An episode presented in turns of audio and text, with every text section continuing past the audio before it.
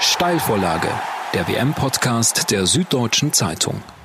Was für ein Abend gestern, was für Wendungen. Deutschland drohte das frühe WM aus, dann kam ein Freistoß in der 95. Minute, dann kam Toni Kroos und am Ende gewann die DFB 11 2 zu 1 und darf sich doch noch Hoffnung auf die Titelverteidigung machen. Wir fragen uns, war dieses Spiel nun eine Art Wende für die DFB 11 und wird jetzt doch noch alles gut für Joachim Löw? Darüber wollen wir sprechen in einer neuen Folge von Steilvorlage. Mein Name ist Christopher Geratz und meine Gäste sind Martin Schneider, der das Spiel in Sochi im Stadion gesehen hat und, äh, soweit ich weiß, keine abfälligen Gesten in Richtung schwedischer Reporter gemacht hat. Und Johannes Kirchmeier, der das Spiel in München im Büro gesehen hat und keine abfälligen Gesten in Richtung anderer SZ-Reporter gemacht hat. Herzlich willkommen an euch beide. Hallo, hallo. Hallo aus Sochi. Martin, du warst nach dem Spiel ja auch in den Katakomben des Stadions. Wie war denn die Stimmung in der Mixed Zone?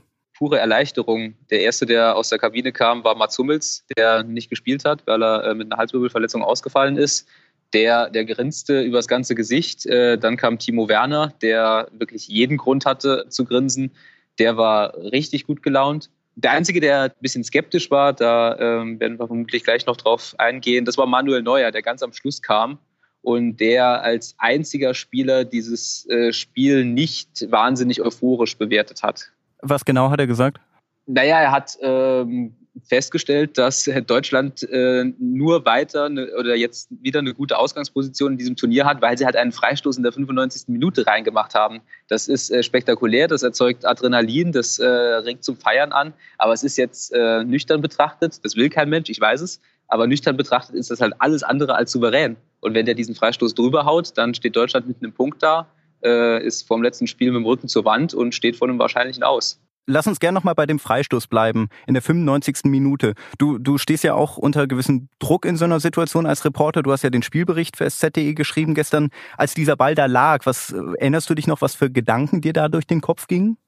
Ja, ziemlich genau. Ich war in Gedanken bei dem Pfostenschuss von Julian Brandt äh, kurz vorher weil die Situation war ja die, dass äh, Deutschland wirklich am Drücker war, dass äh, Mario Gomez diesen, äh, diesen monumentalen Kopfball aufs Tor gesetzt hat, den der schwedische Torhüter äh, noch rausholt und dass Julian Brandt fast deckungsgleich wie beim äh, Mexiko-Spiel diesen Ball an Pfosten setzt. Und ich habe gedacht, okay, jetzt scheitert die WM Deutschlands, weil der Ball von Julian Brandt nicht die zwei Zentimeter weiter nach rechts geflogen ist. Mit den Gedanken war ich ehrlich gesagt. Und dann habe ich mir diesen Freistoß noch angeguckt und dann gesehen, dass er in den Winkel fliegt. Ja, ich, ich muss zugeben, ich habe, als, als dieser Freistoß getreten wurde, habe ich gerade die Nachricht vorbereitet und habe dieses Tor gar nicht gesehen im, im Moment, in dem es fiel. Und dann natürlich dadurch wahrgenommen, dass was passiert ist, dass im Büro auf einmal es ein bisschen lauter wurde. Im Büro saß auch du, Johannes.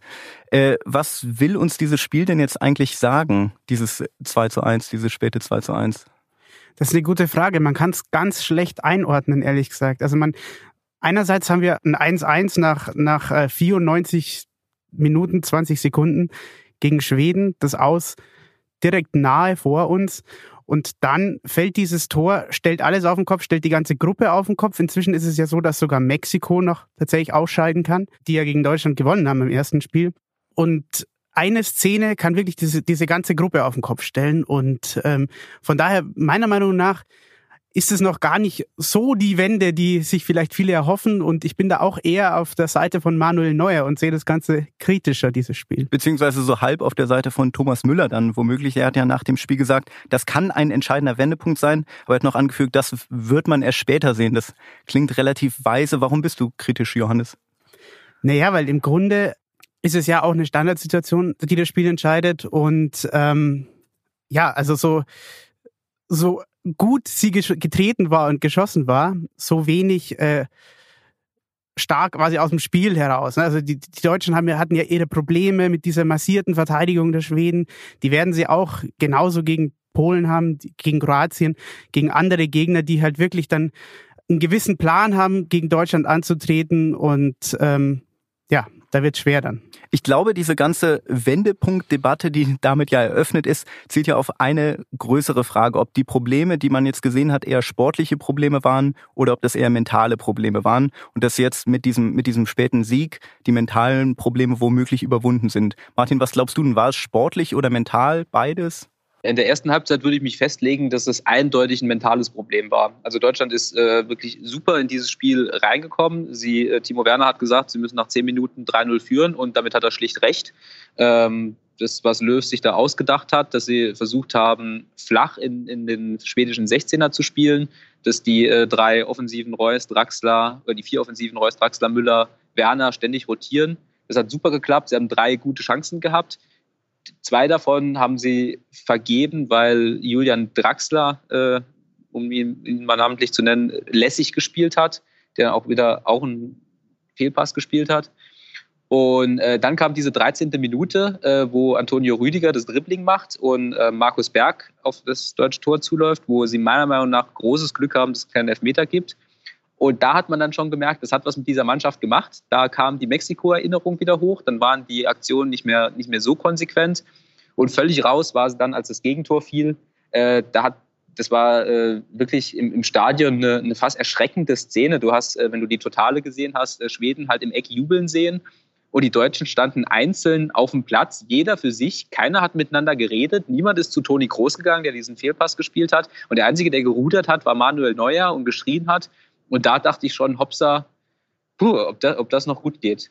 Und so, so ging es dann auch. Also Timo Werner hat dann gesagt, ähm, sie sind mit, äh, mit hängenden Köpfen in die Halbzeit gegangen und da waren sie schon, schon richtig down. Und dann in der Halbzeit wurde er umgestellt. Da ähm, kam ja mit Mario Gomez ein Stürmer äh, für Julian Draxler. Das hat doch das ganze Spiel nochmal den Kopf gestellt, ne? Ja, das lag äh, daran, dass, ähm, wenn wir jetzt mal in die, in die Detailanalyse gehen wollen, dass, äh, wenn der Plan eben ist, flache Pässe in den schwedischen Strafraum zu spielen, was natürlich ein intelligenter Plan ist, weil mit hohen Bällen kommt man nicht weit. Hat, hat Joachim dann, Löw das so äh, explizit gesagt, dass das der Plan war? Na, es hat ein Spieler gesagt, mhm. jetzt aus dem Kopf weiß ich nicht mehr genau wer, aber ja, aber das hat man ja auch gesehen, dass das, dass das der Plan war. Und ähm, wenn Julian Draxler dann eben äh, als, als Rechtsfuß auf links immer in die Mitte zieht, dann fällt der als Passgeber raus. Ähm, Timo Werner, der zentraler Stürmer war, lief halt in der ersten Halbzeit sehr oft aus dem 16er raus, um sich die Bälle zu nehmen. Und dann fehlt er halt einfach in, in, die, in der Mitte. insofern war das halt ein cleverer Schachzug von Löw Gomez als, als klaren Strafraumspieler dahinzustellen, die äh, schwedischen Innenverteidiger zu binden und Timo Werner auf links zu, spiel, äh, zu stellen, der dann, ich habe geschrieben, das Spiel seines Lebens gemacht hat. Da würde ich dazu stehen. Super gespielt. Was ja auch aufgefallen ist, ähm, Mesut Özil und Sami Khedira haben keine einzige Minute gespielt. Dafür hat, du hast es gerade gesagt, Timo Werner dann auf einer, naja, etwas defensiveren Position gespielt als sonst. Aber der, der, dass er Özil rausgelassen hat, das kann man eben dann auch sportlich begründen, weil Özil ist ja ein Zentrumsspieler, ein Zehner. Und wenn die klare Marschroute ist, eben von außen in den schwedischen 16er zu kommen, dann äh, macht es halt mehr Sinn, auch Außenspieler zu nehmen äh, was insofern aufging, dass es mit Reus auch gut geklappt hat. Äh, insofern nicht aufging, als dass Thomas Müller äh, erneut ein bisschen verloren gewirkt hat und äh, Julian Draxler, wie ich finde, zu Recht dann zur Halbzeit äh, ausgewechselt wurde. Das heißt, ähm, du, du machst die Tatsache, dass Özil zum Beispiel am Anfang draußen saß, machst du einzig und allein von dem Plan für dieses konkrete Spiel abhängig. Also gegen Südkorea könnte es wieder ganz anders aussehen, meinst du? Ja, also ähm, ich glaube, dass Joachim Löw es nicht konkret erklärt hat aber äh, so erschließt sich mir das ähm, zumindest. Er hat zumindest gesagt, tatsächlich äh, nach dem Spiel im Interview, dass äh, er schon denkt, dass der Özil wieder ein wichtiger Spieler für dieses Turnier wird und äh, in einem anderen Spiel er sozusagen anders entscheidet. Johannes Sami Khedira saß gestern auch auf der Bank, haben wir schon gesagt. Die Doppelsechs war ja das Thema irgendwie nach dem, nach dem Mexiko-Spiel. Gestern hat Sebastian Rudi begonnen, war dann nicht so ganz lang auf dem Platz. Ähm, Dennoch, wie, wie hat dir die Lösung dann einerseits mit äh, Groß und Rudi und dann später mit Groß und Gündogan gefallen? Die Lösung mit Groß und Rudi, die war ja so für uns Sportjournalisten die am wenigsten wahrscheinliche Lösung irgendwie. Also keiner hatte Rudi irgendwie auf dem Plan, dass der jetzt spielt. Ähm, und es war tatsächlich, tatsächlich eine wahnsinnig gute Entscheidung, die Löw da äh, getroffen hat, weil Rudi hat halt einfach Groß den Rücken freigehalten. Das heißt, Groß konnte anders als gegen Mexiko freier spielen, konnte äh, auch wenn er mal einen Gegenspieler hatte und einen Fehler gemacht hatte, dann war Rudi noch da, was ja auch beim 1-0 äh, total ersichtlich war. Da hat Groß diesen Fehler gemacht, da war kein Rudi mehr da, der war da schon ausgewechselt. 1-0 Schweden. Ähm, und dann zur anderen äh, Sache, zu Gündogan. Das war natürlich ein komplett anderes Spiel. Den kann man nicht direkt mit Rudi vergleichen. Vielleicht eher äh, mit dem Mexiko-Spiel mit Kedira kann man es vielleicht eher vergleichen. Der hat natürlich viel weiter vorne gespielt. Also der hat, ähm, wenn man sich den, den Aktionsradius von Rudi und den von äh, Kedira ansieht äh, und von Gündogan ansieht, dann war Gündogan einfach fast nur noch in der Hälfte der Schweden in der zweiten Halbzeit und hat daher komplett anders gespielt als Rudi. Du, du hast jetzt schon Rudi und Gündogan erwähnt. Ähm, Toni Kroos, der auch im defensiven Mittelfeld gespielt hat, war ja dann die prägende Figur dieses Spiels, Martin.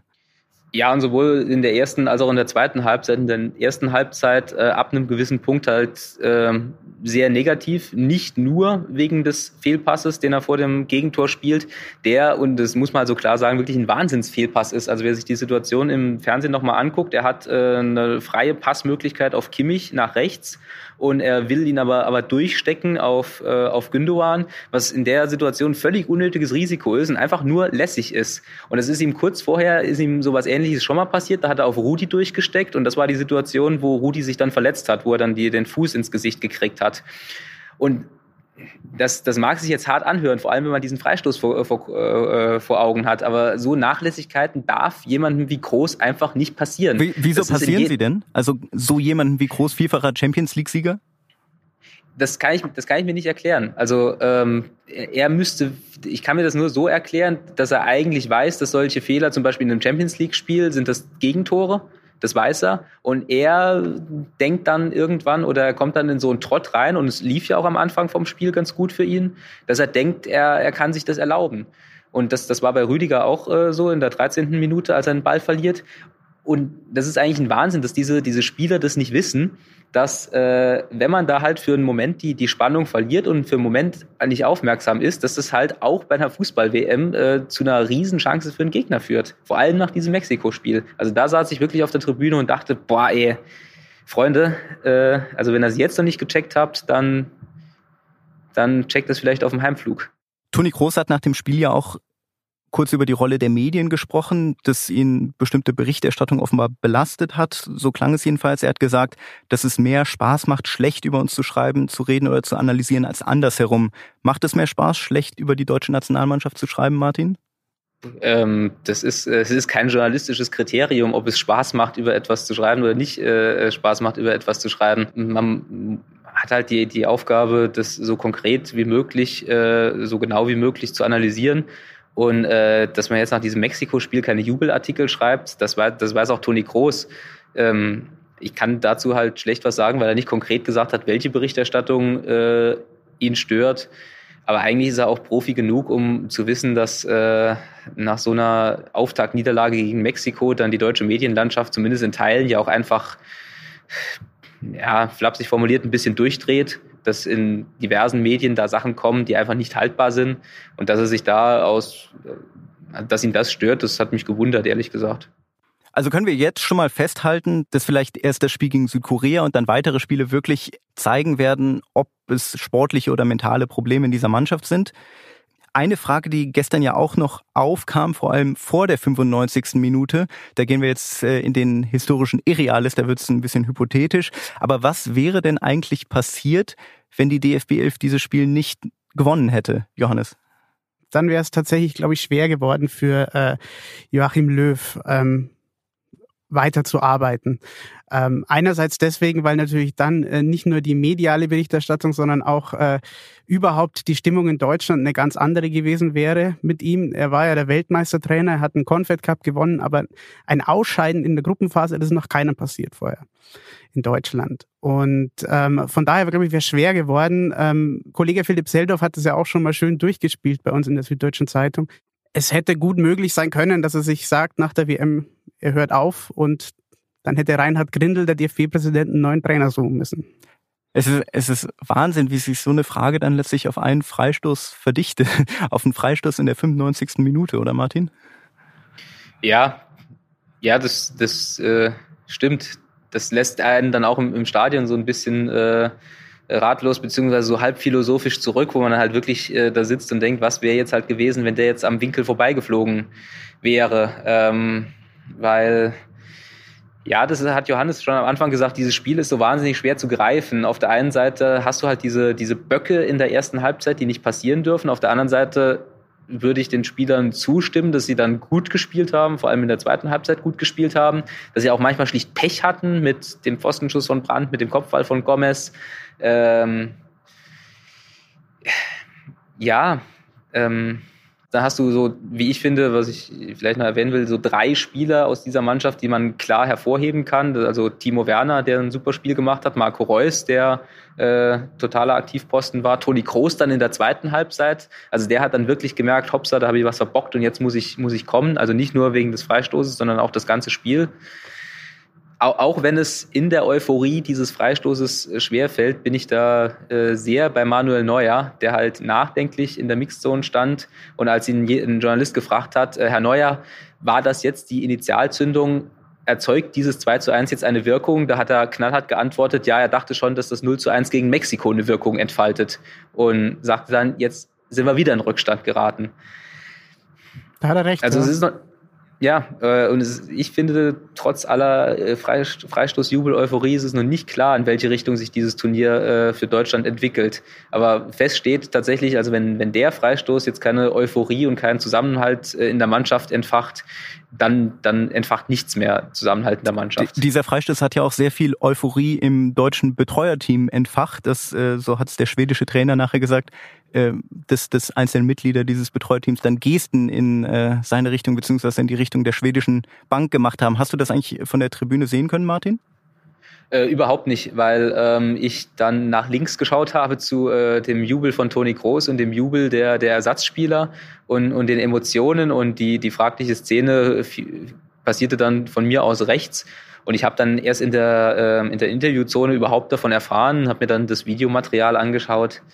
Ja, das ist halt äh, dumm tatsächlich, das ist äh, unsportlich, das äh, sollte man nicht tun. Äh, ich frage mich jetzt aber auch, ob man den Vorfall wirklich so groß fahren muss. Beim, beim DFB haben sie sich jedenfalls entschuldigt. Auf Schwedisch auch, ne? Auf, auf Schwedisch, ja. Hast du das Wort noch im Kopf, Johannes? Leider nicht mehr. Ja, ich glaube, es hat mit, mit A oder Ä angefangen. Ja, ja. ähm, Lass uns mal auf den nächsten Gegner schauen, beziehungsweise auf das Spiel am Mittwoch gegen Südkorea. Das, da das Ganze ist ja mit so ein paar Fragen verbunden, mit äh, vielen Wenns. Johannes, du schreibst, glaube ich, heute einen Artikel darüber, unter welchen Umständen Deutschland weiterkommt. Kannst mhm. du mal ein bisschen äh, ausführen dazu? Ja, das ist eine ganz, eine ganz interessante Konstellation tatsächlich. Also Deutschland, wenn 2 zu 0 gewinnt, dann sind sie auf jeden Fall durch. Also mit, oder mit zwei Toren Unterschied, 3-1, 4-2, aber so viele Tore fallen ja mit Ausnahme der belgischen Spiele bei dieser äh, WM nicht. Deswegen sage ich jetzt mal 2 zu 0. Ähm, dann ist Deutschland weiter. Ganz einfach. Aber es geht natürlich auch schwerer und äh, da trifft es vor allem die Mexikaner hart, dass sie das 2-1 kassiert haben gegen äh, Südkorea äh, gestern auch noch. Denn sollte jetzt sowohl Schweden als auch äh, die deutsche Mannschaft mit einem Tor Unterschied gewinnen, dann wäre Mexiko raus. Beziehungsweise mit einem Tor Unterschied ähm, und Deutschland würde ähm, mehr Tore schießen als äh, die Schweden in dem anderen Spiel. Dann wäre Mexiko tatsächlich raus, die Mannschaft, die gegen Deutschland gewonnen hat, weil sie ähm, äh, die, weil sie den direkten Vergleich gegen Schweden verloren hätten und grundsätzlich weniger Tore geschossen hätten als äh, die Deutschen.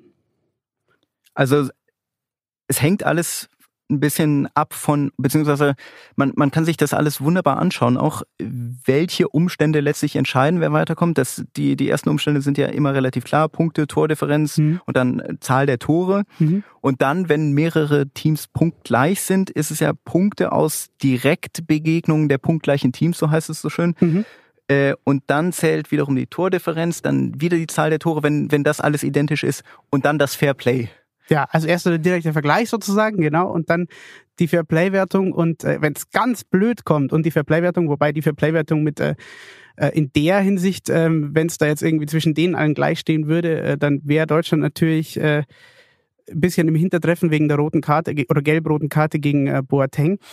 Ähm, aber nach dem Ganzen würde dann erst auch das Los tatsächlich entscheiden. Also es, okay. es kam ist, jetzt nicht dazu, aber das wäre natürlich sehr das, interessant. Das, das war jetzt nicht äh, einer der verständlichsten Punkte dieses Podcasts bislang, aber wir, wir, können uns merken, dass ein 2 zu 0 Deutschland eher helfen würde als ein 1 zu 0. Genau, genau. Und bei den anderen Ergebnissen ist es natürlich äh, umso schwerer. Da müsste man sich noch genauer damit beschäftigen. Also wenn die Deutschen natürlich unentschieden spielen, dann sind sie natürlich noch abhängiger von den anderen oder wenn sie gar verlieren. Also um es nochmal zusammenzufassen, es ja. steht noch gar nichts fest eigentlich. Selbst Südkorea kann unter Umständen weiterkommen. Also niemand ist mhm. bislang weiter und niemand ist bislang raus.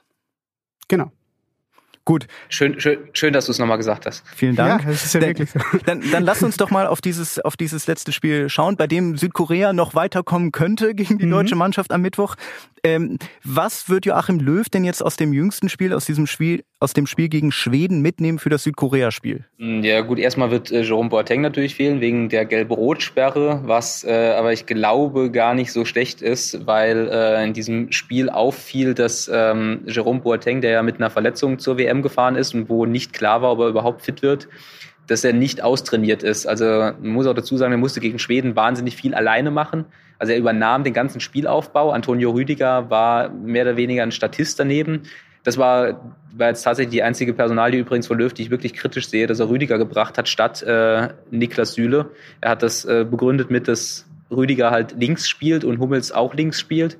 Aber ähm, da ihr mit mir in der Redaktion arbeitet, wisst ihr das, dass ich äh, dem Spieler Antonio Rüdiger schon länger eher kritisch gegenüberstehe, weil ich halt finde, dass er äh, äh signifikante Schwächen im Spielaufbau hat. Und dieses Spiel, das Jerome Boateng dann selbst spielen musste, das hat ihn dann schon, schon arg überfordert. Und daraus resultierte auch diese gelb-rote Karte. Deswegen bin ich Luft holen, äh, bin ich eigentlich ganz froh, oder im Sinne von der deutschen Nationalmannschaft froh, dass äh, Boateng mal eine Pause bekommt. Das heißt, Hummels wird zurückkommen, vielleicht wird Süle reinrücken. Bei Draxler ob Draxler spielt, das würde ich auch mal in Frage stellen nach, nach dem Auftritt in der, in der ersten Halbzeit. Johannes Kirchmeier ähm, nickt. Ich nicke zustimmend, ja, das stimmt. Also der hat das Spiel ja äh, mehr verlangsamt als äh, offensiver Spieler und das äh, macht wenig Sinn natürlich gegen die Südkoreaner. Genau, ähm, Sebastian Rudi hat gut gespielt, bei dem muss man halt jetzt gucken, wie es mit der Nase äh, aus, äh, ausschaut. Ähm, Julian Brandt, äh, jedes Mal, wenn er reinkam, super Aktion gehabt. Also ich kann mir sehr gut vorstellen, dass der vielleicht sogar, sogar reinrückt. Ja, und, die, und vorne war, warum nicht mit, mit Gomez in der Zentrale, Werner raus. Thomas Müller hat jetzt zwei wirklich nicht glückliche Spiele gemacht, muss man auch mal erwähnen, weil Thomas Müller ja gegen Kritik immer so ein bisschen resistent ist. Ähm, ja, aber ähm, der, der, der, der große Druck, also natürlich ist der große Druck schon da, aber gegen Südkorea zwei Tore zu schießen, ist bei allem Respekt, glaube ich, einfacher als gegen Schweden zwei Tore zu schießen. Die Namen Üsil und Kedira hast du jetzt gar nicht erwähnt? Kedira kann ich ganz schlecht einschätzen, weil er jetzt nach der, der Leistung im Mexiko-Spiel offensichtlich rausgestrichen wurde für Sebastian Rudi, was auch ein Statement ist. Özil, wie gesagt, Özil würde ich äh, im Schwedenspiel mit der Taktik begründen der kann gegen Südkorea gern wieder, oder was heißt gern wieder, kann wieder in die Mannschaft rücken. Unmöglich, ja. Wir werden am Mittwochnachmittag mehr wissen. Um 16 Uhr ist Anstoß Deutschland gegen Südkorea. Vielleicht werden wir dann sehr viel sprechen auch über Punkte, Tordifferenzen und Direktbegegnungen. Das alles in einer neuen Folge von Steilvorlage. Bis zum nächsten Mal. Ciao. Ciao, Sochi. Ciao. Steilvorlage, der WM-Podcast der Süddeutschen Zeitung.